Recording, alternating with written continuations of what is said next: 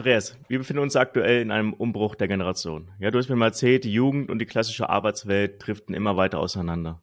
Warum ist das ein Problem? Naja, weil wir tatsächlich ja alle unsere eigene ähm, Vergangenheit betrachten und dann die Zukunft bewerten. So, und wenn wir uns jetzt mhm. mal vorstellen, wie früher Informationsfluss ausgesehen hat, wie früher eine Entwicklung in Unternehmen ausgesehen hat, wie so früher das Großwerden ausgesehen hat in so einer analogen Welt, dann war dann waren Wissen und Information immer dosiert und begrenzt. Und ich habe Zeit gebraucht. Also das ist vielleicht so einer der ersten wichtigen Faktoren, warum es da so Unterschiede gibt, ist der Faktor Zeit.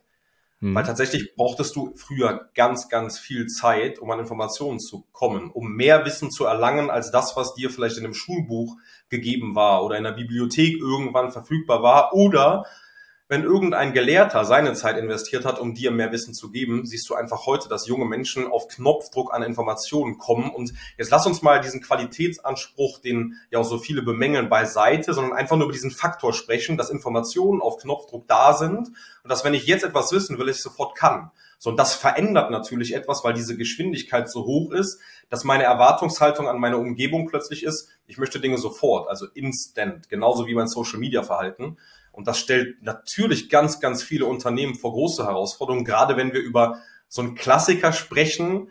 Und das ist vielleicht so ein Bewerbungsprozess. Mhm. Ähm, und ich muss zwei, drei, vier Wochen auf eine erste Rückmeldung warten, dass ich überhaupt erstmal in der engeren Auswahl bin. Und dann sind das diese standardisierten Meldungen. Ja, dann, dann, dann macht das was mit einem jungen Menschen, weil der heißt aus seinem, aus seinem Social Media Umfeld, was wir jeden Tag vier bis zehn Stunden haben, halt komplett anders kennt. Das heißt, wir haben im Kern in diesem Generationskonflikt ein Kommunikationsproblem, das gelöst werden muss.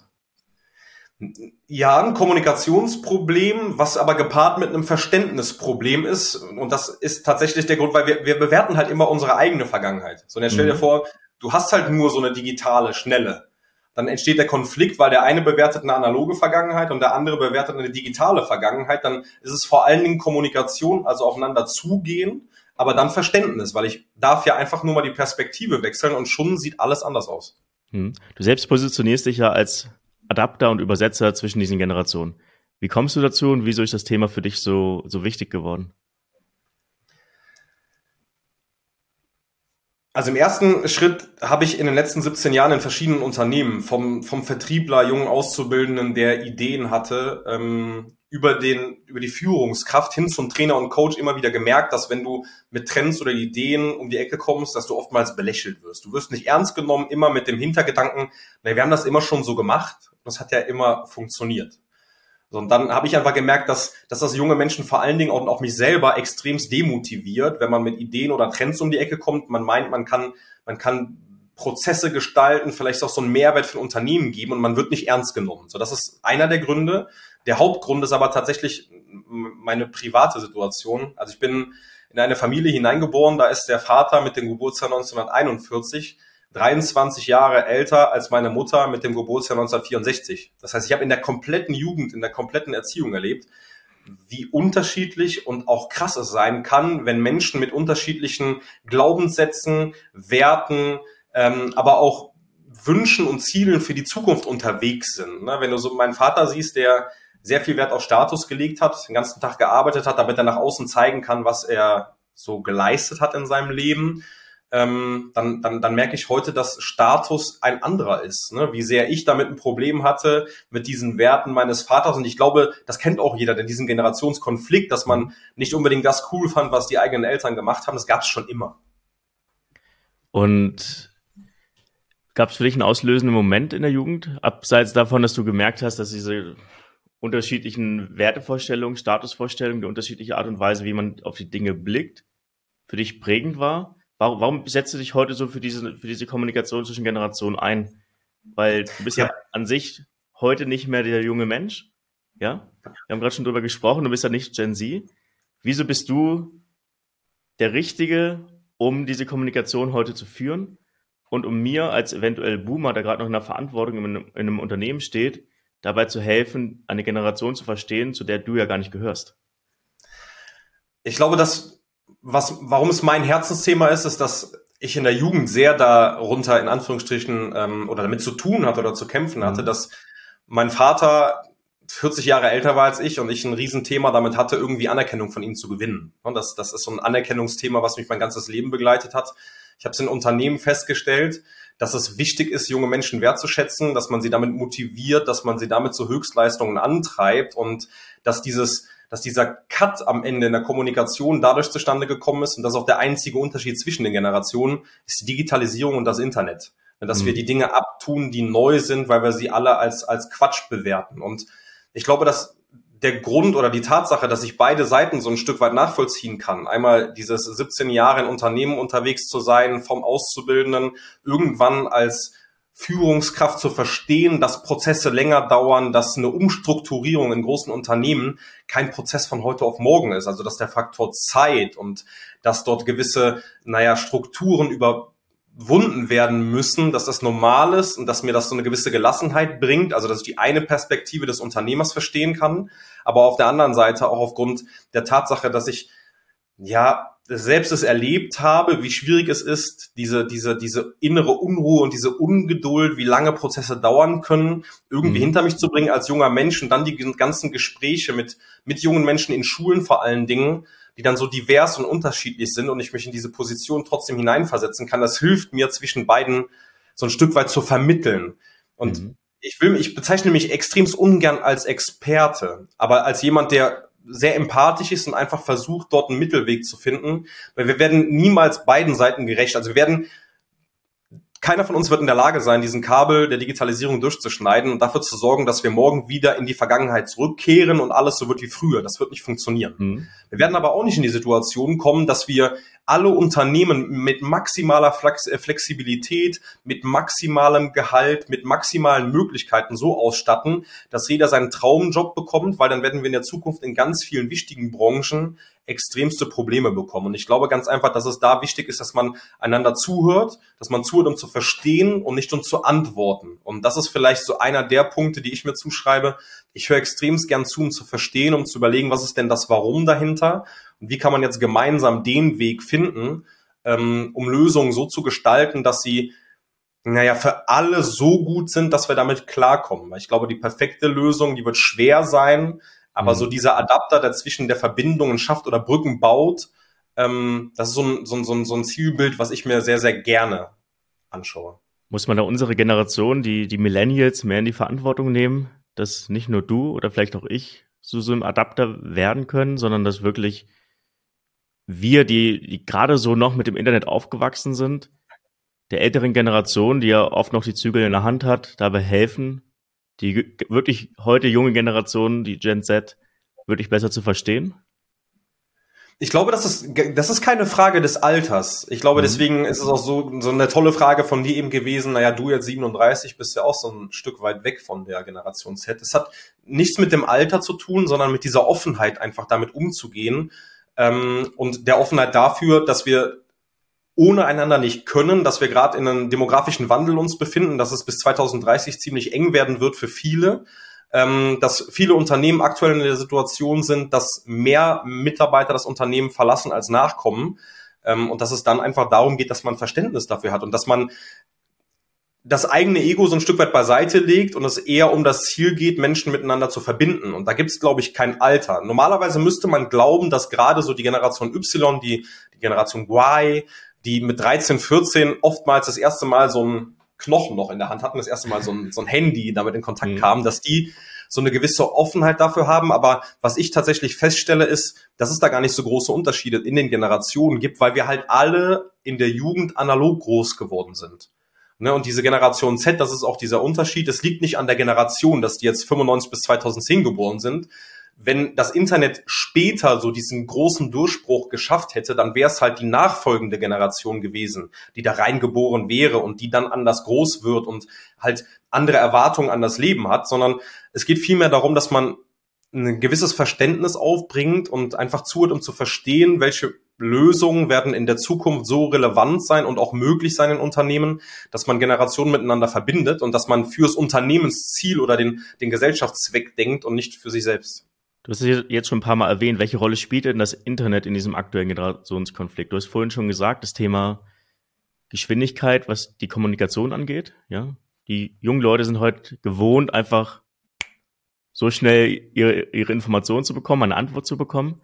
Was, was spielt da noch mit rein? Was, warum befeuert das Internet den Generationskonflikt so sehr?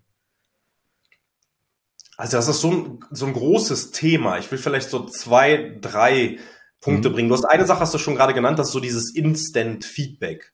Ne? Junge Menschen sind es einfach aufgrund der Tatsache, dass sie permanent an Social Media Aktivitäten teilnehmen, gewohnt, dass sie Instant Feedback bekommen. Jetzt muss man sagen, das ist ja nicht nur bei jungen Menschen so. Jeder, der in so einer LinkedIn-Bubble unterwegs ist, der macht einen Post und hat in der Regel innerhalb von wenigen Augenblicken das erste Feedback da. So ein Feedback ist ein Daumen hoch, ist ein Like, es ist etwas, was ganz, ganz schnell geht. Und das mhm. macht natürlich was mit jungen Menschen, weil die es in, in dieser täglichen Routine immer wieder spüren, wie schnell das geht. So, und dann macht das etwas mit denen. Jetzt stell dir mal vor, und das ist das, was ich oftmals von Unternehmern erfahre, ist, dass junge Menschen natürlich aufgrund der Tatsache, dass sie das in, in dem normalen Umfeld gewohnt sind, plötzlich vor komplett neue Herausforderungen Unternehmen starten. Also da ist es nicht so, dass du täglichen Feedback zu einer Leistung bekommst, dass du immer wieder, wenn du was tust, ein positives Feedback bekommst. Sondern da kann es dann auch mal sein, dass wenn im Zweifel Knigge nicht so wirklich passt, ähm, die Formulierung einer E-Mail vielleicht beim ersten Mal nicht so gelingt, dass Feedback vor allen Dingen dann entsteht, und so kennen wir das oftmals auch aus der analogen Welt, wenn Dinge nicht gut laufen. Also ne, wenn äh, ähm, kein Tadel ist Lob genug, ist ja so mhm. dieser Spruch der analogen Welt. Und das hat Social Media gerade einmal komplett auf den Kopf gestellt, weil da kriegst du permanent Feedback und das ist positiv. Und dann können natürlich die ersten Konflikte in Unternehmen entstehen, wenn es dann mal in Kritikgespräche geht, wenn es dann mal in die Situation geht, dass wir darüber sprechen, dass du gerade vielleicht etwas nicht so gut gemacht hast als junger Mensch, dann ähm, gibt es die ersten Konflikte, weil für dich als Unternehmer es normal ist, Probleme anzusprechen, für junge Menschen aber aufgrund der täglichen Social-Media-Aktivitäten gar nicht so sehr. Und dann mhm. können schon die ersten Probleme entstehen. Das heißt, auch die Feedback-Kultur muss sich auf eine gewisse Art und Weise auf diese neue Generation einstellen. Absolut, in ganz vielen Bereichen. Also das Thema Geschwindigkeit hat ja nicht nur was jetzt mit Social Media Aktivitäten mhm. zu tun und dem Feedback-Thema. Feedback ist ja auch das, was passiert, wenn ich eine Bewerbung rausschicke. Also wir haben aktuell die Situation, dass, oder ich kenne es noch von mir, ich weiß nicht, wie es bei dir war, aber ich habe teilweise vier bis sechs Wochen gewartet, bis ich ein Feedback bekam auf eine Bewerbung. Manchmal war es auch so, dass ich gar kein Feedback bekommen habe. Manchmal war es auch so, dass Unternehmen für Initiativbewerbungen äh, Werbung gemacht haben, weil sie ein attraktiver, sichtbarer Arbeitgeber waren in der analogen Welt schon, ne? also mhm. namenhafter, den es lange gab dann hast du eine Initiativbewerbung äh, geschickt und hast nichts bekommen. Und ich kann mich noch sehr gut daran erinnern, wie, wie enttäuscht man war und wie aufgeregt gefühlt, jeden Tag mal im Briefkasten vorbeizugehen, ob da irgendwas zurückkam. Und wenn sowas heute noch passiert in so einer voll digitalen Welt, in der junge Menschen Instant Feedback gewohnt sind, wo wir vielleicht ein bisschen als Unternehmen auch die Prozesse so umstellen können, dass es da ein zeitnahes Feedback gibt, dann kann das auch schon positiv sein und nicht so für diese Enttäuschung sorgen, die entsteht, wenn ich nicht schnell bin. Mhm. Führt das Internet bei jungen Menschen nicht auch dazu, dass man einen höheren Anspruch an den Arbeitgeber bekommt, weil man einfach einen gewissen, oder du hast einen viel größeren Zugang zur Welt, du kriegst viel mehr mit, was passiert, wie es anderen Leuten geht, wie das Leben anderer Menschen aussieht. Kann es nicht auch einfach sein, dass viele junge Leute von Anfang an viel zu hohe Erwartungen haben an ihr eigenes Berufsleben und sagen, hey, ich will direkt hier oben einsteigen, weil ich sehe das täglich auf Social Media, dass es bei anderen Leuten genauso aussieht? Ja, also kann man jetzt nicht pauschal sagen, weil du hast ähm, schon immer im Leben extrovertierte und introvertierte Menschen gehabt, mhm. also Menschen, die, die mehr wollten oder weniger, aber der, die Tatsache, dass, dass die Digitalisierung Social Media maximale Transparenz bietet, bedeutet natürlich auch, dass ähm, Glaubenssätze sich aktuell so ein Stück weit relativieren. Also wenn wir mal so einen typischen deutschen Glaubenssatz uns anschauen, über Geld spricht man nicht. Also wenn du früher irgendwen gefragt hast, immer was verdienst du denn, einen Kollegen beispielsweise oder irgendwen, der irgendwo mhm. arbeitet, dann, dann wurde da oftmals um den heißen Brei herumgeredet und es wurde nicht klar kommuniziert. So, und jetzt hast du heute die Möglichkeit, du gibst äh, im Internet ähm, einen bestimmten Beruf ein und fragst, welches Gehalt man dort verdient, dann stehen da Summen. Und jetzt nehmen wir mal so ein Beispiel, ein junger Mensch interessiert sich für einen bestimmten Job, dort ist eine Range von 60 bis 80.000 äh, die möglich wäre, dann wird ein selbstbewusster junger Mensch dort in der Bewerbung, in der Gehaltsvorstellung auch 80.000 Euro reinschreiben. Und es hat dann gar nichts damit zu tun, dass die sich im Zweifel überschätzen, sondern diese maximale Transparenz und auch die Tatsache, dass junge Menschen natürlich sagen, natürlich, wenn ich 60 bis 80.000 verdienen kann, dann nehme ich logischerweise die 80. Und es hat dann weniger damit zu tun, dass die ähm, sich überschätzen, sondern dass es einfach maximal Transparenz ist Ich kann überall sehen, was möglich ist und dann erwarte ich das für mich natürlich auch. Und das ist natürlich herausfordernd. Auf der anderen Seite aber auch nur dann, ähm, wenn ich mich nicht darauf einstelle, also wenn ich noch mit diesen Glaubenssätzen der Vergangenheit unterwegs bin, dass ein junger Mensch mit 20 Jahren nicht in der Lage ist, einen bestimmten Job schon so zu erfüllen, ähm, jemand, der vor 20 Jahren vielleicht 30 war. Und das ist vielleicht so ein weiterer Punkt. Ne? Dieser, wenn ich fleißig bin und davon gab es ja auch in jeder Generation schon ganz viele Menschen, dann bin ich in der Lage, mit einer qualitativ hochwertigen Suche mich digital in extremst kurzer Zeit super weiterzubilden sondern ist es auch so, dass junge Menschen aufgrund der Möglichkeiten der Informationen dann deutlich weiter sind als im gleichen Alter vor Jahren, als es diese Möglichkeit noch nicht gab. Und ich glaube, da dürfen auch viele Unternehmen einfach umdenken und überlegen, naja, wie kann ich denn jetzt die Fähigkeiten dieser jungen Menschen in mein Unternehmen einbinden? Und vielleicht dann der letzte Punkt dazu zu deiner Frage ist, wir sprechen ja immer über Sichtbarkeit. So, und wenn ich als Unternehmen auf den Tools der jungen Menschen sichtbar bin, dann macht es vor allen Dingen Sinn, dass ich mir im Vorfeld Gedanken darüber gemacht habe, was sind denn die Werte und die Themen junger Menschen. Weil ich sonst mal natürlich diesen Konflikt extremst ansteuere. Also nehmen wir mal so ein Beispiel, was ich aktuell sehr feststelle, ist, dass viele Unternehmen, viele Branchen, die im Zweifel noch so einen alten Mantel der analogen Welt mit sich herumschleppen, nicht die Attraktivität besitzen, die sie eigentlich haben, die meinen dann, ohne sich Gedanken darüber zu machen, was man im Innenunternehmen oder im Unternehmen verändern muss, um attraktiv für junge Menschen zu sein und die auch dann halten zu können, gehe ich den Schritt zwei und starte jetzt eine Social Media Kampagne, bin plötzlich sichtbar auf TikTok und Co. und krieg dann die ersten Bewerbungen und bin aber dann im zweiten, also im Innen, in den Prozessen, in den Gesprächen gar nicht so dynamisch, wie ich es im Außen gespiegelt habe. Ja, dann entstehen natürlich Konflikte und auch Glaubenssätze. Dann entstehen so mhm. Glaubenssätze wie, junge Menschen ziehen nicht mehr durch. Ja, ich hatte mal einen, der war zwei Monate hier und hat sich dann woanders beworben. Ja, weil du dein Versprechen, das du nach außen gegeben hast, im Innen nicht gehalten hast. Ja, das Marketing ist da oft schneller als die, die internen Prozesse, was die neuen neuen Ideen und Konzepte angeht. Ich habe letztens ein Gespräch geführt, auch zum Thema Nachhaltigkeit. Das ist oft ähnlich. Ja, man kann schneller kommunizieren, was man alles gut macht, bevor man es wirklich gut macht. Ja, wenn man da natürlich diese Diskrepanz hat, dann führt das einfach dazu, dass natürlich auch junge Bewerber, die dann in der Probezeit relativ schnell wieder merken, hä, vielleicht sollte ich doch mir ein anderes Unternehmen suchen, weil doch, sie sind doch nicht so cool, wie sie nach außen versucht haben zu wirken. Ich beschreibe das ganz oft als Ü-Ei-Effekt. Ne? Das kennen wir alle. So ein Ü-Ei ist Spannung, Spaß und Spiel und ich freue mich total, ich will's haben.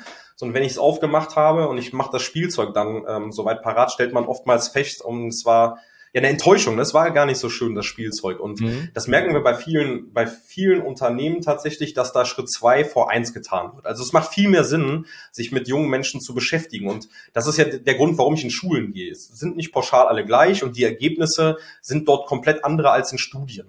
Also eine ja. Studie sagt pauschal, junge Menschen ticken so und die Erwartungshaltung in Schulen ist dann nochmal noch mal eine ganz, ganz andere. Wenn man dort erklärt, warum ältere Generationen so funktionieren, wie sie funktionieren, warum gewisse naja, Anspruchshaltungen dieser Generationen da sind an, an junge Menschen und dann aber auch im Umkehrschluss Lehrern, die ja oftmals älterer Generationen sind, auch in, in Anwesenheit der Schüler erklärt, wie diese ticken und warum das so ist. Also was diese Digitalisierung und die Geschwindigkeit so mit der Erwartungshaltung macht. Ja, ja, dann, dann schafft das neue Perspektiven. Und genau darum geht's mir in meiner Arbeit. Ich will neue Perspektiven schaffen.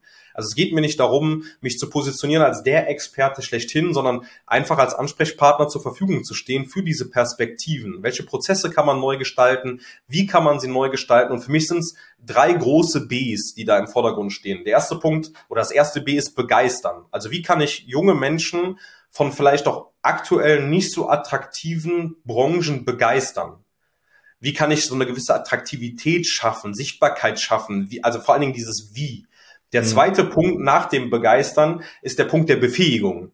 Weil das ist auch das, was jungen Menschen wichtig ist. Junge Menschen wollen befähigt und entwickelt werden. Das wollten wir schon. Und gerade in Zeiten, wo ich selbst so viel im Lernstudium verbringen kann und in so einer großen Geschwindigkeit wie in der Digitalisierung, geht es vor allen Dingen darum, dass wir Konzepte in Unternehmen entwickeln, die so ein Stück weit zwischen digitaler Welt und dieser klassischen Unternehmerkultur aufgebaut sind, um die Menschen halt nachhaltig zu befähigen und dadurch, und das ist das dritte B, für mein Unter oder an mein Unternehmen zu binden. Weil mhm. darum geht es im Zweifel auch, dass wir Menschen für die Unternehmen, für die Branche so, so begeistern, dass sie gerne bei mir bleiben wollen und dann in der Sichtbarkeit auf Social Media Werbung machen, weil das das günstigste Marketing-Tool ever ist. Zufriedene Mitarbeiter, die auf Social Media posten, wie cool eine Branche, wie cool der Arbeitgeber ist und damit so eine gewisse Sogwirkung schaffen, dass proaktiv weitere Menschen auf mich zukommen und bei mir arbeiten wollen. Mhm. Dann lass uns doch mal vielleicht ein bisschen tiefer reingehen. Was was genau hast du denn gelernt in den Gesprächen mit Schülern und auch Abiturienten, wenn es darum geht, sie zu begeistern? Was hat dich vielleicht, vielleicht auch selbst überrascht in den Gesprächen? Was hast du vielleicht vorher nicht so erwartet?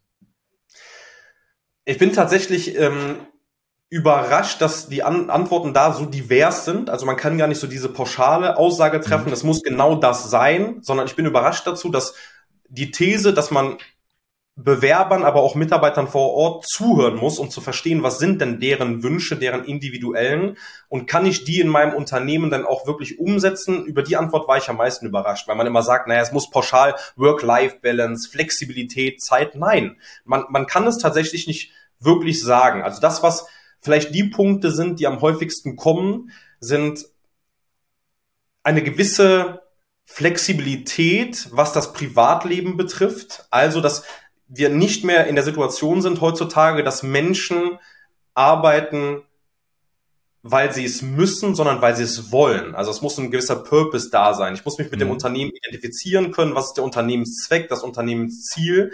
Ähm, womit kann ich mich auch privat identifizieren in meinem Privatleben, dass man nicht mehr so diesen klassische Trennung zwischen Arbeit und dem Privatleben hat. Vielleicht der zweite Punkt ist, dass wir gerade in so einem Wandel auch sind, dass wir nicht mehr leben, um zu arbeiten sondern wir arbeiten, um zu leben. Das heißt, meine Arbeit darf sich gern meinem Leben insoweit anpassen, dass wenn ich irgendwelche wichtigen Termine habe, ich auch mal in die Situation kommen kann, die während der Arbeitszeit zu, zu, zu lösen, diese Probleme in meinem Privatleben.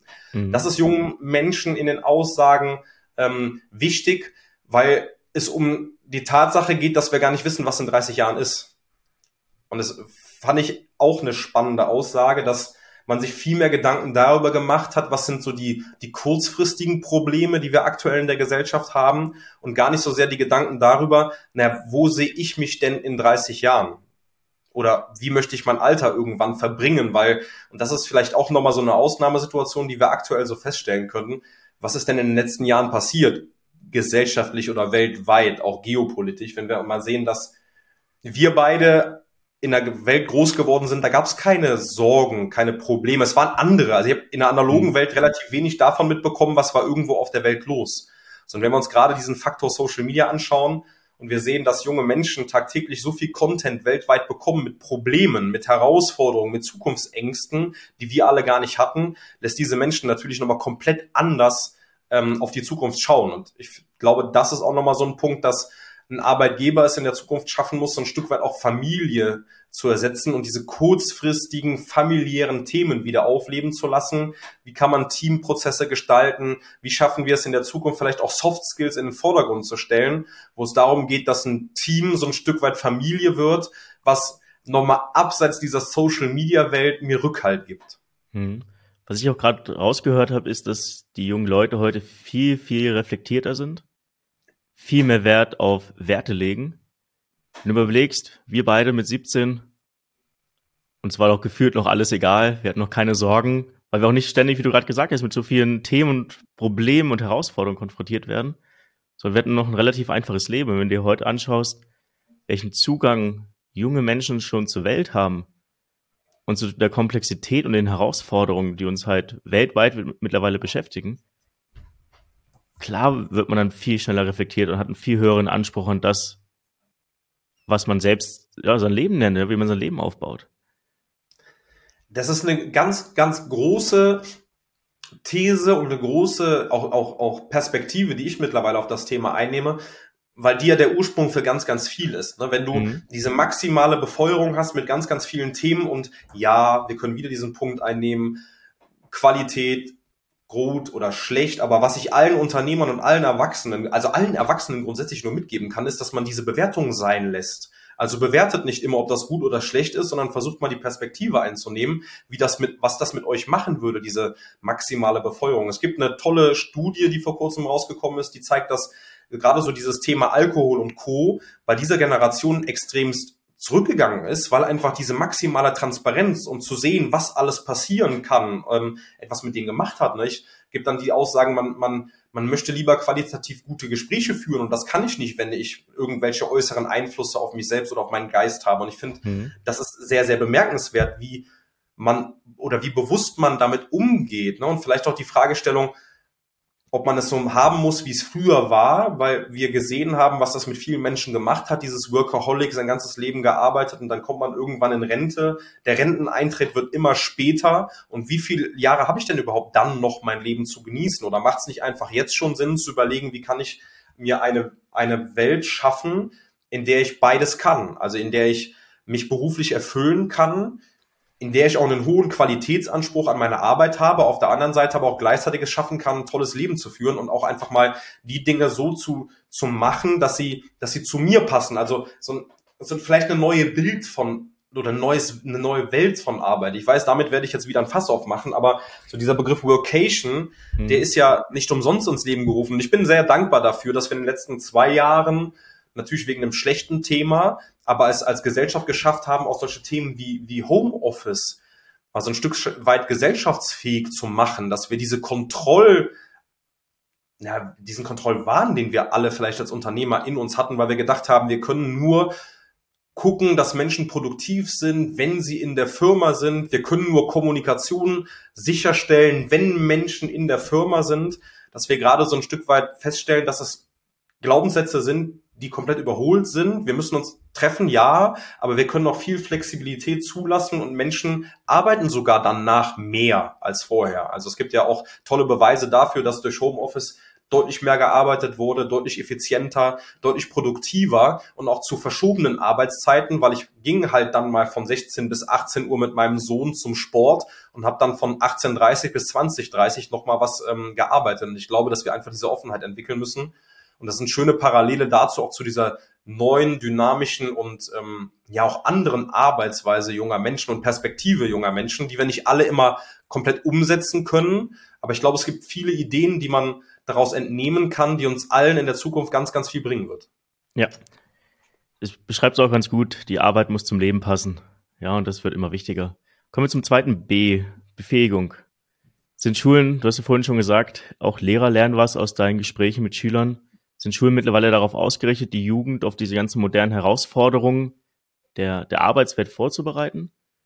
Oder sind die jungen Leute eigentlich in Schulen mittlerweile oder immer noch meilenweit voraus und müssten nicht vielleicht Unternehmen eine ganz andere Verantwortung übernehmen in den frühen Phasen, wenn du halt ne, Azubis einstellst, wenn du junge Menschen das erste Mal in, in die Berufswelt holst, dass man dort viel mehr eine begleitende Funktion, eine bildende Funktion einnimmt, um einfach diese Lücke die die Schulen momentan noch nicht schließen können, selbst zu schließen?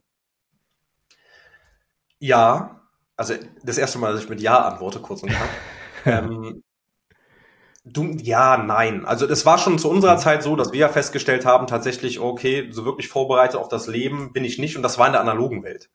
Und jetzt müssen wir uns gerade mal vorstellen, dass junge Menschen plötzlich mit 18 mit der Schule fertig sind, wenn sie nicht gerade studieren sind, was ein Glaubenssatz vieler Eltern ist, geh mal studieren, damit was aus dir wird. Deswegen haben wir auch so viele Menschen, die tatsächlich mit diesen Glaubenssätzen unterwegs sind, dass man studieren muss, dass man einen guten Job bekommt, dann, wenn man studiert hat. Und wir in vielen Berufen einfach feststellen, dass uns Menschen fehlen. Ähm, aber deine wesentliche Frage zielte ja auf das Schulsystem ab. Und also ich war nicht, ich war nicht mit 18, 19 vorbereitet aufs Leben nach einem Schulsystem. Ich weiß nicht, wie es bei dir war tatsächlich. Ähnlich.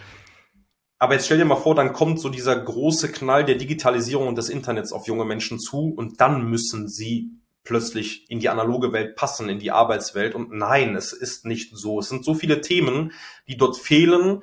Und was ich feststelle tatsächlich, und das ist eine These, ähm, ist, dass mittlerweile Unternehmen in der Lage sein müssen, im Onboarding-Prozess, aber auch in der Ausbildung nochmal ganz andere Themen mit einzubeziehen, rund um Knigge, rund um Formulierung von professionellen E-Mails, rund um, naja, ich nenne es jetzt mal als große Überschrift Erziehung. Also wenn wir es pauschal sagen wollen, früher war es so, dass Eltern ihre Kinder so ein Stück weit erzogen haben. Und wenn wir heute einfach feststellen, dass wir alle so digital unterwegs sind, dass jeder sein Smartphone nutzt und jeder, der jetzt mit dem Kopf schüttelt, darf auch gerne mal gerade in die Einstellungen gehen, Bildschirmzeit und gucken, was so seine eigene Wochenstatistik ist. Auch viele unserer Generation sind nicht sehr weit davon entfernt von diesen hohen Anzahl oder Stundenanzahl. Mhm. Und dann sehen wir auch einfach, dass das sehen wir gerade bei der Generation Alpha, also bei denen, die jetzt gerade nachkommen, wenn man an Spielplätzen vorbeigeht, dass viele Kinder schon im Kleinstkindalter das Smartphone oder ein Tablet in der Hand haben und sich dort irgendwelchen Content auf YouTube oder sonst wo anschauen, dann sieht man, dass einfach so diese, diese Erziehung mittlerweile fast schon in, in, ins Internet geht, also in Social Media. Und was früher vielleicht auch Lehrer so ein Stück weit das Auftrag hatten, diese Erziehung zu übernehmen, das packt man nicht. Weil das, was sie als Lerninhalt einfach in Schulen vermitteln müssen, so viel ist, so viele Schüler, so viel Diversität an auch an persönlichen Themen und Herausforderungen, die junge Menschen mit sich bringen, die bei uns auch früher immer schon hoch waren, ähm, sorgt einfach dafür, dass das alles gar nicht mehr so ein Stück weit vermittelt wird und das Unternehmen zukünftig vielleicht auch so ein Stück weit überlegen müssen, die Erziehung, was jetzt diese Professionalität im, in der Arbeitswelt und im Arbeitsleben betrifft, zu übernehmen. Das heißt, wie kann ich in der Zukunft so ein Stück weit Kniggeschulungen anbieten, das vielleicht mit einer vernünftigen Begrifflichkeit, also was ist adrette Kleidung, was ist Arbeitskleidung, was bedeuten verschiedene Hierarchien und Unternehmen, wie wird eine professionelle E-Mail geschrieben, ähm, wie funktionieren Feedback-Schleifen, was ist ein Kritikgespräch, damit diese ganzen Konflikte, die ja entstehen, gar nicht erst entstehen können, weil junge Menschen gar nicht wissen, was sind die Erwartungshaltungen von Unternehmen. Und mhm. was ist denn in Unternehmen denn ein Standard? Weil woher soll ich wissen, was dein Standard ist, wenn ich es persönlich nie gelernt habe? An sich, was du ja beschreibst, ist eigentlich ein Onboarding in die eigene Unternehmenskultur. Ja. Meine Kultur bezeichnet ja how we do things around here. Ja, das ist halt eigentlich die beste Definition, die ich jemals von Kultur gehört habe. Und was du beschreibst mit Erziehung, ist eigentlich das Anlernen junger Leute in die Unternehmenskultur, damit die verstehen, wie der Laden hier genau läuft. Ja, früher war es so, wir hatten alle, glaube ich, ein ziemlich ähnliches Verständnis davon, ja, vom, vom Knigge in der Berufswelt. Aber das diversifiziert sich ja auch enorm. Ja, Unternehmen versuchen immer anders zu sein, ganz andere Kulturen zu etablieren, ganz andere Art und Weise miteinander zu arbeiten. Und klar, wenn ich das erste Mal in so ein Unternehmen komme, ich habe keine Ahnung, was jetzt hier von mir erwartet wird. Ist ja nicht so, dass es überall so wäre wie hier, sondern es ist ja immer, wird ja immer anders. Ja, Remote Work äh, als Beispiel, das muss man auch erstmal können. Du musst erstmal fähig sein, auch als junger Mensch selbstverantwortlich alleine für dich den ganzen Tag zu Hause zu arbeiten. Ja, das kann ja auch nicht jeder direkt. Ja, das, das, das heißt, als Unternehmen, es geht ja nicht darum, ich glaube, Erziehung ist ja das fast das falsche Wort, weil wer will seine Mitarbeiter erziehen müssen? Das heißt, ich würde ich eher das anlernen auf einer ganz anderen Ebene, nicht, dass ich dein Prozess, das musst du machen, sondern auch das drumherum, diesen, gerade diesen jungen Leuten mitzugeben, damit sie halt durch euch verstehen, wie die Unternehmenskultur wirklich funktioniert und wie sie auch ihren Platz in dieser Kultur finden. Ich ja. würde das tatsächlich auch umformulieren. Du hast da gerade einen großen Punkt gebracht. Also den, diesen ersten Part ähm, mit der Erziehung streichen, sondern tatsächlich zu sagen Befähigung. Ne? Befähigung ist viel schöner, aber das passt auch zu diesen drei Bs, einfach so dieses äh, Verständnis dafür zu entwickeln, mhm. dass die Befähigung sich auslagert. Früher haben Eltern befähigt, irgendwann waren alle mit Homeoffice und äh, viel zu viel Arbeit beschäftigt, sind selbst jede Menge Stunden am Bildschirm unterwegs. Dann ist es an Lehrer gegangen. Lehrer schaffen das einfach aufgrund des Inhaltes gar nicht mehr, dort zu, so, ich sage jetzt mal, gesellschaftlich oder unternehmerisch zu befähigen. Was sind so die Ansprüche von Unternehmen? Ja, und das müssen dann jetzt einfach Unternehmen schaffen. Ne? Neue Befähigungsprozesse in der Einarbeitung, im Onboarding, um Menschen einfach damit ähm, vertraut zu machen, was ist die Erwartungshaltung, was ist die Kultur in Unternehmen. Mhm.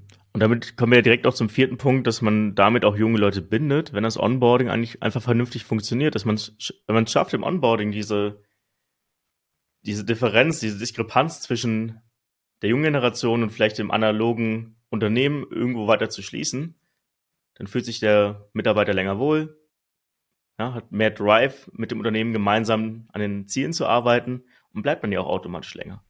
Das heißt eigentlich mit diesem ersten Eindruck, den man hinterlässt im Onboarding, entscheidet man eigentlich, wie lange, ne, gerade die jungen Leute, die ja auch wissen, wie die Welt da draußen aussieht, wie lange die im Unternehmen bleiben und wie lange halt auch eben nicht. Ja, das, also ich finde es immer so spannend, ne, wenn man so über, über junge Leute spricht. Und dann gibt's ja jedes Jahr, einmal im Jahr mindestens eine schöne Studie, wie motiviert Menschen aktuell aller Gesellschaftsgruppen, mhm. allen Alters ähm, sind, zu ihrem äh, Arbeitgeber zu fahren und wie engagiert und wie viele Menschen innerlich gekündigt haben. Also das ist schon immer so, ne? Das kann man jetzt nicht jungen Menschen zuschreiben, sondern junge Menschen erwarten einfach am Ende des Tages eine viel individuellere, persönlichere, Social Media-like in Anführungsstrichen mhm. Kommunikation unternehmen. Also ich, ich, ich fände es schon cool, wenn man sich um mich kümmert ne? und das Ganze individueller ist. Da hast du einen wichtigen Punkt gesagt. Leute waren schon immer unzufrieden. Aber jetzt haben wir die erste Generation, die Alternativen kennt, weil sie halt das Internet hat. Genau, und weil der Arbeitnehmermarkt mittlerweile da ist. Ne? Wenn du so die genau. Boomer-Welt anschaust, das ist ja auch der Glaubenssatz, darüber haben wir noch gar nicht gesprochen, vielleicht packen wir es kurz rein.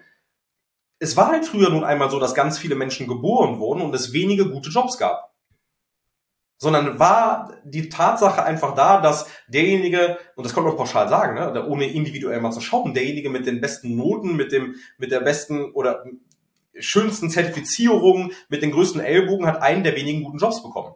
Sondern was, was hat der Rest bekommen? Wenn ich jetzt sage, einen der wenigen guten Jobs, dann hast du ganz viele Glaubenssätze rund um verschiedene Branchen mhm. weil die ja körperlich hart sind und da hast du nicht so viel Status nach außen zu zeigen. Und da ist es in vielen Unternehmen normal, dass die, weil sie wieder ihre eigene Vergangenheit betrachten und dann die Zukunft bewerten, sagen, naja, ihr seid jetzt neu, jetzt müsst ihr als junge Menschen erstmal leisten, weil ich musste das auch. Aber genau das ist ja der Punkt. Wir sind jetzt in einem Arbeitnehmermarkt. Junge Menschen wissen oftmals, dass es viele Branchen gibt, viele Arbeitgeber, ähm, die wirklich darauf warten, dass sie mich bekommen würden. So, mhm. Das ist der erste Punkt, ne, den, den vielleicht Arbeitgeber überdenken müssen. Und der zweite Punkt, der dazu kommt, ist, dass wir die Chancen, die wir als, als Branchen oder Unternehmen haben, heute noch gar nicht nutzen. Also es gibt so viele Möglichkeiten, in Schulen auch einfach mal sichtbar zu werden. Und so viele Möglichkeiten, auch mal in Schulen heranzugehen und zu sagen, hört mal, ich würde gerne mal unser Unternehmen, die Branche, das Berufsfeld nochmal deutlich mehr bei euch transparenter machen. Wir suchen aktuell äh, Praktikanten bei uns, um einfach mal so ein Gefühl dafür zu bekommen, wie ist unsere Firma. Das ist der analoge Weg und dann darf ich diesen gleichen Weg auch gerne auf den Tools der jungen Menschen in der Sichtbarkeit machen, weil das der Punkt ist, wo junge Menschen ja tagtäglich unterwegs sind. Und das ist auch der neue POS. Also der neue Point of Sales ist im Smartphone und da muss ich einfach sichtbar sein. Und das ist nicht nur mit dem Thema Sales, wenn wir jetzt Produkte platzieren wollen, sondern mhm. das ist auch Sichtbarkeit und Markenattraktivität. Also ich meine, jeder sieht mittlerweile, wie viel Werbung überall geschaltet wird. Und es liegt nicht daran, dass die einfach Langeweile haben und zu viel Budget, um diese Maßnahmen zu schalten, sondern weil viele Unternehmen verstanden haben, dass ich auf den Tools der jungen Leute das machen muss, um die für mich dann einfach auch naja, zu gewinnen oder erstmal so eine gewisse Sichtbarkeit bei denen zu bekommen. Weil die Frage ist ja immer, und das ist jetzt zwar auch böse formuliert, aber aus meiner Sicht wird das in der Zukunft genauso sein. Junge Menschen wollen beim A-Arbeitgeber arbeiten. Bei dem, der attraktiv ist, der sichtbar ist, der mir das Gefühl gibt, da macht's richtig Spaß. Die sind, die gehen auf meine Bedürfnisse ein, die befähigen mich und schaffen dadurch, dass ich bei denen lange arbeiten will. So, aber jetzt bin ich vielleicht nicht der Mitarbeiter, den die sich wünschen. Ja gut, dann starte ich bei B werde bei B befähigt und werde bei B unterstützt und B macht aus mir wirklich einen, einen High-Potential-Mitarbeiter. Naja, was passiert denn bei B, wenn der Arbeitgeber B sich jetzt nicht von innen heraus selbst auf diese Ansprüche naja, einstellt? Dann passiert genau das, dass der Mitarbeiter, der jetzt bei mir ein Leistungsträger geworden ist, der ein High Potential ist, irgendwann sagt, naja, jetzt bin ich so gut, dass auch ich bei diesem Arbeitgeber ähm, attraktiv bin und wechselt. Mhm. Sondern, dass ich nicht Ausbildungs- oder Befähigungsprozess äh, Arbeitgeber oder Unternehmen der Zukunft bin, bedeutet auch, dass ich erstmal schauen muss, dass ich selbst im Unternehmen die Prozesse so gestalte, dass sie für junge Menschen attraktiv sind und ich auch tatsächlich dafür sorge, Menschen an mich und an das Unternehmen zu binden. Ja, aber was du auch gerade gesagt hast, nicht jedes Unternehmen hat die Fähigkeit, Mitarbeiter für immer zu binden. Ja, man kann ja auch anfangen, sich als Unternehmen einfach mal als Sprungbrett zu verstehen. Ja, du bist vielleicht Kategorie B, aber du kannst irgendwann mit Sicherheit sagen, wer bei mir startet, wer bei mir die Ausbildung macht, wer bei uns ein paar Jahre lang arbeitet, der schafft den Sprung in die A-Klasse. Ja, und das einfach mal zu verstehen, auch da mal in die Reflexion zu gehen. Ja, und dann auch den Fokus zu shiften von, ich will meine Mitarbeiter für immer halten, zu, ich arbeite daran, junge Menschen abzuholen, sie zu befähigen, sie natürlich auch für eine gewisse Zeit an mich zu binden, bin aber auch vollkommen d'accord damit, dass sie ab einem gewissen Punkt dann wegwechseln werden. Ja, das ist ja einfach beim anderen, bei einigen Unternehmen nicht anders möglich. Ja, du, du, hast irgendwo immer ein Plateau, immer einen Zenit, was, wo du nach Veränderung suchst als Mitarbeiter. Ja, und gerade bei uns, ich weiß nicht, wie, wie oft hast du einen Arbeitgeber gewechselt? Oft. Ja, so auch gefühlt so alle zwei Jahre, ja, den Arbeitgeber zu wechseln, ist nun mal eine Möglichkeit, seine Karriere voranzutreiben.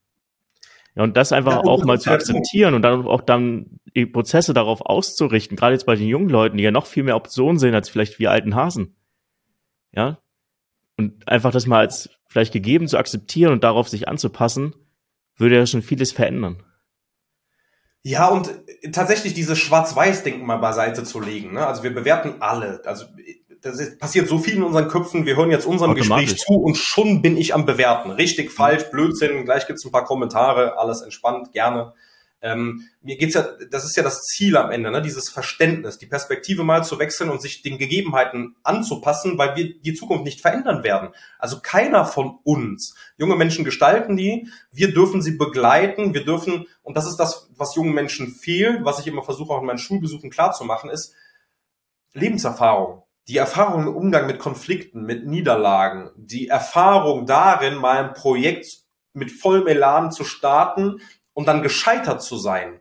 Diese Persönlichkeitsentwicklung, die einfach auch über Jahre andauert, die ein lebenslanges Lernen ja am Ende des Tages aus. Das haben junge mhm. Menschen nicht. Und deswegen ist es so wichtig, dass wir Generationen miteinander verbinden. Aber dafür dürfen wir einfach mal das eigene Ego so ein Stück weit beiseite schieben und einfach mal schauen, wie, wie, wie sieht denn, wie sieht die Welt durch andere Augen aus und was kann ich jetzt genau damit für mein Unternehmen gestalten und was kann ich da tun? Und nicht immer pauschal in diese Aussage reinzugehen, das ist Blödsinn, das ist Quatsch, man braucht es nicht. Warum ist denn dieses, also dieses ganze Thema, wir haben jetzt, glaube ich, schon 40 Minuten darüber gesprochen, das ganze Thema Gen Z, Generationskonflikt, es ist da, man kann es nicht mehr wegdiskutieren. Warum steht das Thema trotzdem so in der Kritik? Ja, warum gibt es immer wieder einen Shitstorm gegen die ganzen, äh, du hast es vorhin schon gesagt, aber gegen die ganzen Experten im Markt, die einem diese neue Generation, diese junge Generation erklären wollen?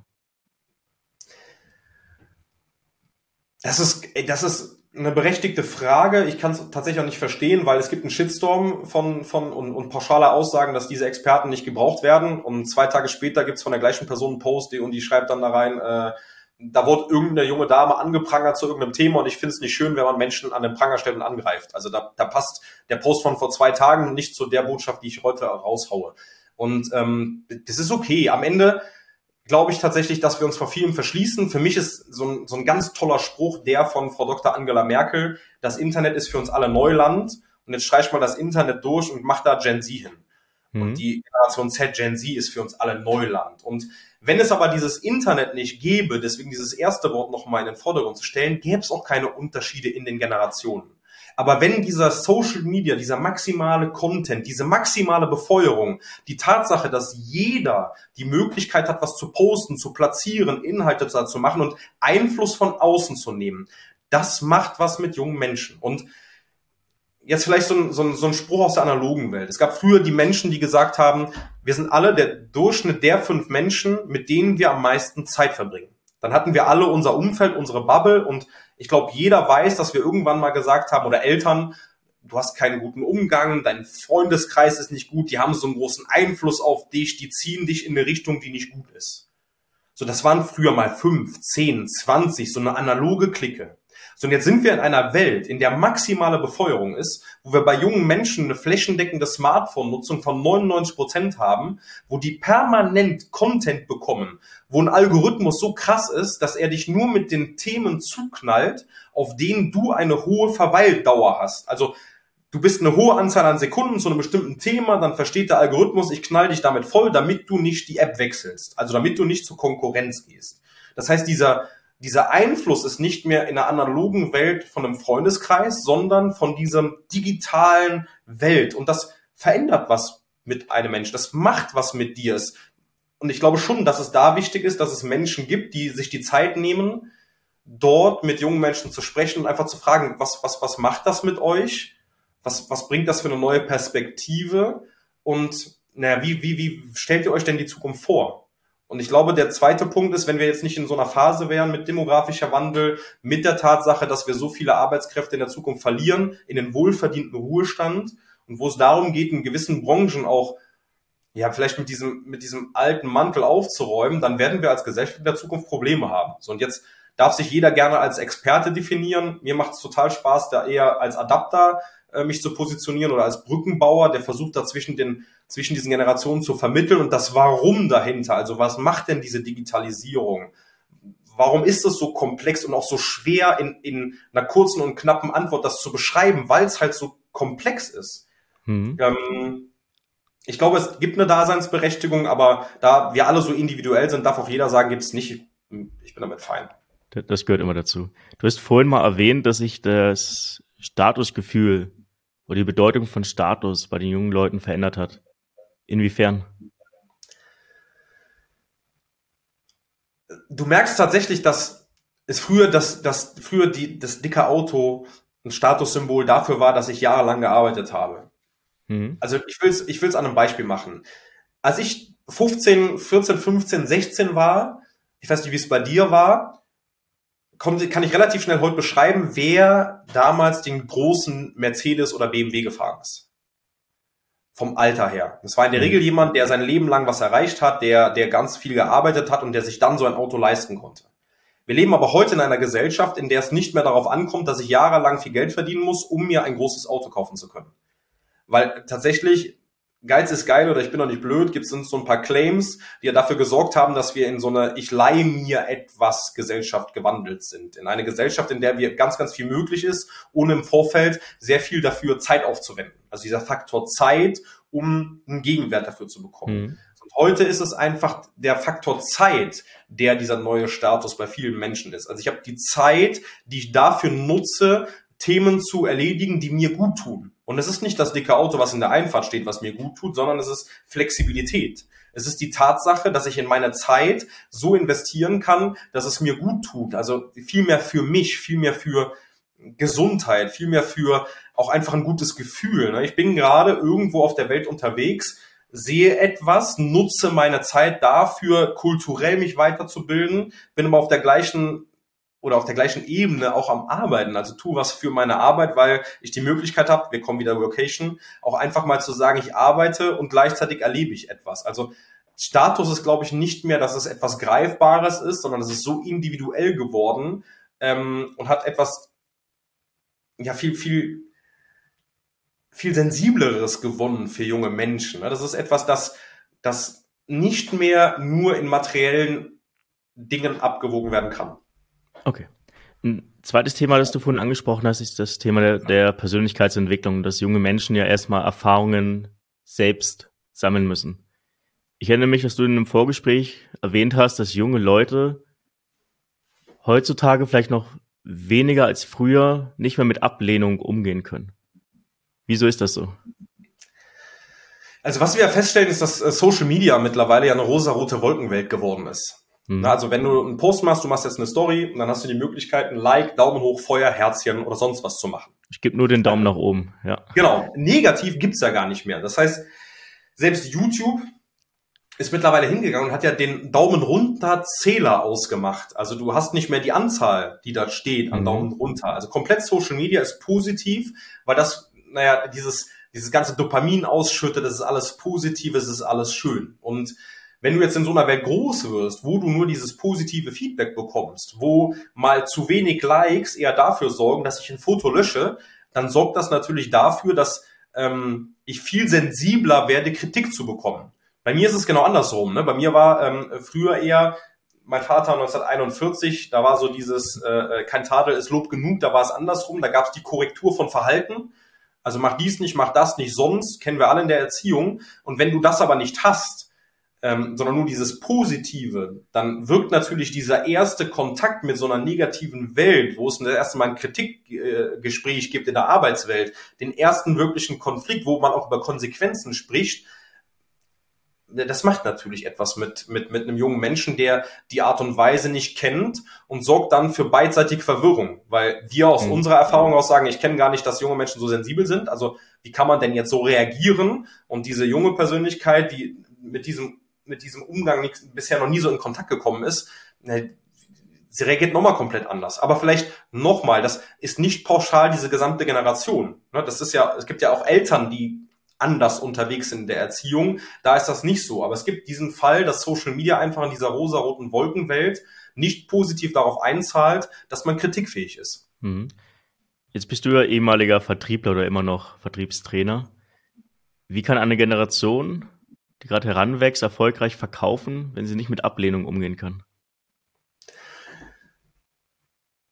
Tatsächlich durch Training. Das hört sich jetzt total verrückt an, ne? aber durch einfach man. Also erstmal müssen wir dafür sorgen, und das ist ein Feedback, was ich ähm, in Schulen bekomme, dass dieser typische Job, dieser diese Vorurteile eines Verkäufers nicht mehr in der Gesellschaft da sind. Ne? Dieses Anhauen, Umhauen, Abhauen. Also ich muss etwas verkaufen. Das, das will kein junger Mensch mehr. Also du willst nicht da sitzen abends um acht noch mit irgendwem am Tisch und dem irgendwie händeringend was verkaufen, damit du Geld verdienst, sondern vielmehr die Attraktivität grundsätzlich dieses Jobs in den Vordergrund stellen. Immer die Fragestellung, ähm, what's in for me? Das ist ja die Frage, die sich junge Leute stellen. Was habe ich denn davon, von diesem Job? Was für Möglichkeiten der persönlichen Weiterentwicklung? Was kann man mit diesem Job denn Gutes tun? Was ist der Purpose vielleicht dahinter?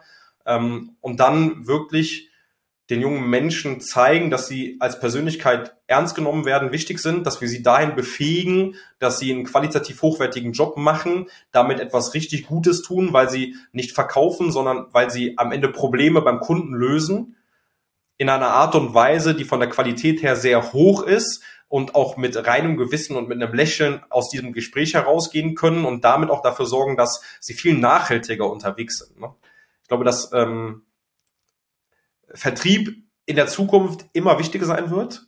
Aber das Begeistern von jungen Menschen in der Art und Weise, wie wir es früher gemacht haben, für diesen Berufszweig wird extrem herausfordernd. Fragst du die, die Kinder, mit denen du sprichst, auch, was sie später mal werden wollen? Ja. Was kommt da in der Regel als Antwort bei rum? Weiß ich nicht. Gibt es keine generalisierbare Antwort darauf? Nein, weil das ist halt. Nee, nee, also die Antwort ist weiß ich nicht, ne? Ach so, okay. Nochmal, also vielleicht, da können wir ja schneiden. Also die Antwort ist ganz oft, dass sie es nicht wissen. Hm. Und das ist auch tatsächlich nachvollziehbar, weil es viele Berufe gibt, die sie ausschließen können. Das ist total spannend. Also es gibt viele Berufe, bei denen sie sagen können, das auf gar keinen Fall. Dann wird es aber schon schwierig zu überlegen, was mache ich denn? Weil die Möglichkeiten so, so unterschiedlich sind und weil sie vielleicht auch in einem Alter sind, wo man noch gar nicht so weiß, was ist. Du hast viele, die wissen, dass sie studieren gehen wollen. Wenn ich dann die Rückfrage stelle, woher kommt der Gedanke? Naja, weil meine Eltern mir es empfohlen haben, ähm, mhm. dass es einfach Sinn macht. Ne? Also nochmal dieser Appell, drückt die Kinder nicht ins Studium, sondern schaut, was sind die Talente und was wollen sie einfach machen. Ähm, gerade das Handwerk wird in Zukunft einen goldenen Boden haben. Das sehen wir alle, wie, wie wenig wir kriegen und wie wenig es da gibt. Ähm, und wir müssen einfach auch dafür sorgen als Unternehmen, dass viele Berufe in die Sichtbarkeit kommen und zeigen, wie attraktiv sie wirklich sind. Dann werden junge Menschen auch frühzeitig Touchpoints mit diesen Unternehmen haben. Dann wird auch wieder so ein Stück weit Attraktivität bei jungen Menschen gegeben. Und ich glaube, dass ähm, das einer der Schlüssel ist. Deswegen mache ich es in diese Schulbesuche, um einfach mal zu sehen, wie ist es denn wirklich? Wie ist es vor Ort? Was sind die Themen? Was sind die Aussagen? Was bewegt euch? Was kann euch begeistern? Wie steht ihr zu Unternehmen? Was erwartet ihr, wenn ihr in Kontakt zu Unternehmen kommt? Wie wirken bestimmte Berufe auf euch? Das sind die Fragen, die ich dort stelle und die Antworten sind so schön und so divers. Die machen ganz, ganz viel und verändern einfach die Perspektive. Und ich muss auch zugeben, das ist mittlerweile das, was ich nach zwei Jahren jetzt an Schulen feststelle, ist, dass auch ich mich verändert habe im positiven Sinne, dass selbst ich mich ja viel mehr Verständnis mittlerweile aufbringe, weil wir haben ja alle früher gesagt, naja, wie kann man denn so mit so einer Erwartungshaltung an den Markt gehen, aber das, das, das macht schon viel, wenn man einfach mal die Perspektive wechselt. Und ich kann einfach nur jeden dazu einladen, nicht so pauschal zu urteilen, sondern wer Lust hat, fragt doch selber mal, ob ihr zur Schule könnt und hört mal zu. Das ist schon spannend. Das glaube ich auch. Wenn du die Macht hättest, eine Sache einfach so zu verändern, egal ob in der Politik, in der Wirtschaft, im Bildungswesen, in den Köpfen der heutigen Führungskräfte eine Möglichkeit hättest, eine Sache zu verändern. Welche wäre das und warum? Ich würde mir morgen wünschen, dass wir das Schulsystem so modernisieren, dass es zum Arbeitsleben passt, zur Digitalisierung passt, zum Einfluss, den Social Media und Co. auf junge Menschen nehmen und im zweiten Schritt dafür sorgt, Schule und Familie näher zueinander zu bringen, dass nicht nur die Lehrer dementsprechend aufgestellt sind, was sind die Themen der Zukunft, sondern tatsächlich auch Eltern, dass Eltern verstehen, was gibt's für Voraussetzungen, wie kann man das miteinander alles verbinden, dass auch Eltern wieder dabei unterstützen, lernen zu lernen und dadurch eine Brücke geschlagen wird, einfach zum, zur Arbeitswelt von morgen, dass junge Menschen schon viel besser auf die Arbeitswelt vorbereitet werden. Das hat nämlich im zweiten Schritt auch den Vorteil, dass auch Unternehmen viel näher an jungen Menschen dran sind und viel mehr verstehen können, was sind die Themen von jungen Menschen und wie können wir intern in unserem Unternehmen jetzt die Prozesse so gestalten, dass sie zu jungen Menschen passen. Also für mich ist, glaube ich, der Schlüssel in dem Verbinden der, der, der Institute in Anführungsstrichen, weil dadurch sich ganz viele Probleme von alleine lösen werden. Mhm. Und damit nimmst du ja an sich die Politik und das Bildungswesen mehr in die Verantwortung als die Wirtschaft, korrekt? In der Aussage schon, unterm Strich muss es ein Zusammenspiel von allen sein, aber tatsächlich ist die Grundlage nun mal in der Schule und im, im Idealfall schaffen wir es auch, dass, dass, dass die Wirtschaft und die Unternehmen viel enger an die Schule herankommen.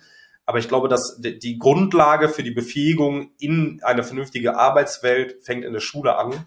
Und irgendwann ab der achten, neunten Klasse, wenn es auch in Praktika geht, darf die Wirtschaft eingreifen und dann nochmal näher ranrücken, um einfach zu verstehen, was passiert denn da gerade in der Schule und wie weit sind junge Menschen.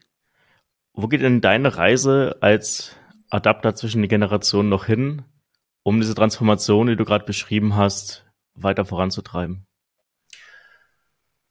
Weiterhin in Schulen, und in alle Einrichtungen, in die man mich einlädt und reinlässt, weil die Perspektiven einfach so toll und divers sind. Das ist, das, das ist mein Herzensthema, einfach aufgrund meiner persönlichen Geschichte. Das, das ist total toll und schön. Ähm, ich werde die Themen weiterhin in, in, in allen Möglichkeiten und Unternehmen ansprechen. Jeder, der einfach mal andere Perspektiven auf die Gesamtsituation haben möchte, ähm, mit dem rede ich auch weiterhin. Es wird in Zukunft ganz, ganz viel passieren. Äh, einige Sachen entstehen gerade, die ähm, auch so ein Stück weit für Branchen gedacht sind, die im Zweifel noch echt ein Problem mit dem Nachwuchs haben, wo es um Nachwuchsförderung geht, wo es um Programme und Prozesse geht, um äh, am Ende auch Unternehmen und junge Menschen miteinander zu verbinden, ähm, dabei zu unterstützen, dass wir in eine positive Zukunft gehen, was so ein Arbeitsumfeld, eine Arbeitswelt, aber auch ein Verständnis für die verschiedenen Positionen geht und ja, dort einfach so ein Stück weit als Adapter unterstützen zu können, das ist, das ist mhm. der zukünftige Weg. Ich kann es gar nicht beschreiben, weil es gerade so viel ist, was, was da passiert, so viele Gespräche, die entstehen, die einfach schön sind, für die ich dankbar bin und ich glaube, da darf man äh, ja in Zukunft einfach gerne offen sein und ähm, Trends erkennen, nicht übersehen und einfach nutzen. Was sind denn vielleicht, um es den Zuhörer ein bisschen einfacher zu machen, was sind denn die Kernprobleme, die mich als Unternehmer gerade beschäftigen müssen, damit ein Gespräch mit dir auf jeden Fall Sinn macht? Die, also fehlender Nachwuchs, fehlende Bewerbungen, dass ich keine mhm. Bewerbungen bekomme, dass ich ein Problem habe in der Kommunikation, im Zweifel, dass mich, wenn sich junge Menschen für mich entscheiden für eine Ausbildung, sie nach der Ausbildung schnell wieder weg sind, ähm, dann darf man gerne in die Gespräche gehen, weil dann liegt es an den Prozessen intern. Und ich glaube tatsächlich, wenn ich als Unternehmen verstehen will, wie in der Zukunft eine gezielte Ansprache bei jungen Menschen stattfinden muss, was die Themen der jungen Menschen sind und warum sie vor allen Dingen so sind, dass ich die Offenheit besitze, das Warum dahinter zu verstehen, ähm, dann freue ich mich über jedes Gespräch, äh, das am Ende des Tages zustande kommt, weil die Perspektiven, die man entwickelt, wenn man rausgeht, sind andere. Wie erreicht man dich am besten? Was sind die Tools vom, von dir? Also ich bin auf LinkedIn natürlich unterwegs und nutze mhm. LinkedIn ähm, in einer gewissen Regelmäßigkeit, so wie es der Kalender zulässt, aber sonst gerne per Mail oder über die ähm, Homepage www.der-wollermann.de gibt's auch so einen ersten Touchpoint und ähm, dann kann man, wenn man mag, gerne in die Gespräche gehen. Okay, die werde ich auf jeden Fall in den Show Notes verlinken. Ich habe jetzt zum Schluss noch eine Frage von meinem letzten Gast. Er wusste nicht, wer heute kommt, aber ich frage immer meine Gäste nach einer Out-of-Context-Frage für meinen nächsten Gast. Und die lautet, was ich neben der eigentlichen Expertise für dich eine Schlüsselfähigkeit, die jeder Experte, jeder, jede Expertin besitzen sollte? Ganz klar Offenheit. Offenheit für die Perspektive anderer. Man wir als Experte, die Fähigkeit, die Fähigkeit zuzuhören. Zuzuhören und zu verstehen und nicht um zu antworten. Also die meisten Menschen, das ist die größte Schwäche, die wir alle mit uns tragen, weil wir alle erfahrene und äh, ähm, ja, sehr schlaue Menschen sind, zumindest glauben wir das alle, ist, dass wir zuhören, um zu antworten und nicht um zu verstehen. Sondern wenn wir wirklich was schaffen würden, dass wir alle nur noch zuhören, um zu verstehen und nicht um zu antworten, dann passiert ganz, ganz viel. Und diese Offenheit fehlt vielen, die sagen, sie haben eine gewisse Expertise in einem Thema, weil sie nur die eigene Perspektive zulassen. Andreas, vielen, vielen Dank für deine Zeit und ich hoffe, du kommst mit deinem Thema noch sehr, sehr weit. Vielen Dank für deine Zeit.